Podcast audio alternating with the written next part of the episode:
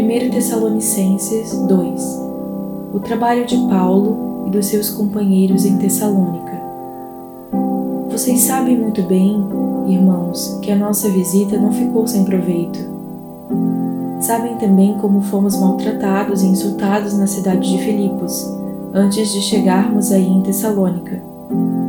Fomos muito combatidos, mas o nosso Deus nos deu coragem para anunciar a vocês a boa notícia que vem dele aquilo que anunciamos a vocês não se baseia em erros ou em má intenção, e também não tentamos enganar ninguém.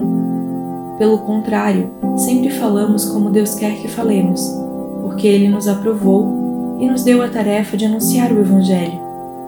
Não queremos agradar as pessoas, mas a Deus, que põe à prova as nossas intenções. Pois vocês sabem muito bem que não usamos palavras bonitas para enganar vocês nem procuramos tapear vocês para conseguir dinheiro. Deus é testemunha disso. Nunca procuramos elogios de ninguém, nem de vocês nem de outros.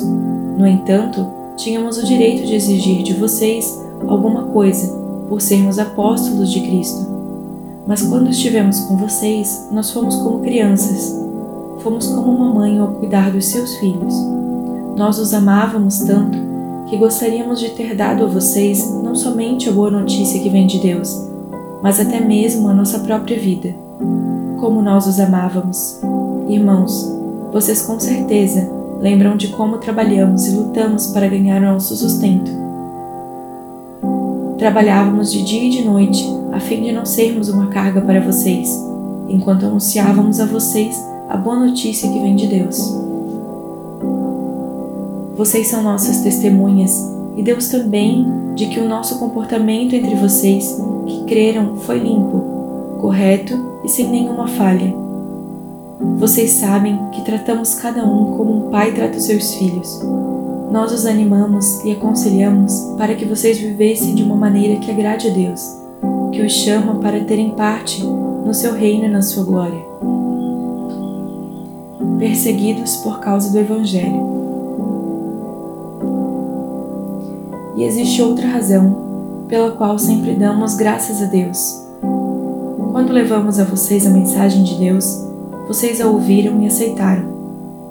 Não a aceitaram como uma mensagem que vem de pessoas, mas como uma mensagem que vem de Deus, o que de fato ela é. Pois Deus está agindo em vocês, os que creem. Meus irmãos, o que aconteceu com vocês já havia acontecido também com as igrejas de Deus na Judéia com o povo dali que pertence a Cristo Jesus.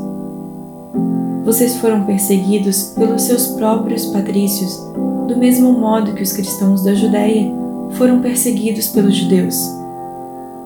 Foram os judeus que mataram o Senhor Jesus e os profetas e também nos perseguiram. Eles desagradam a Deus e são inimigos de todos. Tentam até nos impedir de anunciarmos a mensagem de salvação aos não-judeus. Com isso, eles completam o total dos pecados que eles têm cometido. Mas agora, o castigo de Deus caiu finalmente sobre eles.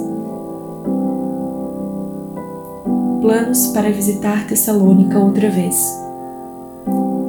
Irmãos, nós tivemos de nos separar de vocês por algum tempo. Estamos longe dos olhos, mas perto de coração Sentimos muitas saudades de vocês e gostaríamos de vê-los outra vez. Por isso, quisemos ir aí e fazer uma visita a vocês. Pelo menos eu, Paulo, quis fazer isso mais de uma vez, mas Satanás não nos deixou. Afinal, quando nosso Senhor Jesus vier, vocês e ninguém mais são de modo todo especial a nossa esperança a nossa alegria e o nosso motivo de satisfação diante dele pela nossa vitória. Sim, vocês são o nosso orgulho e a nossa alegria.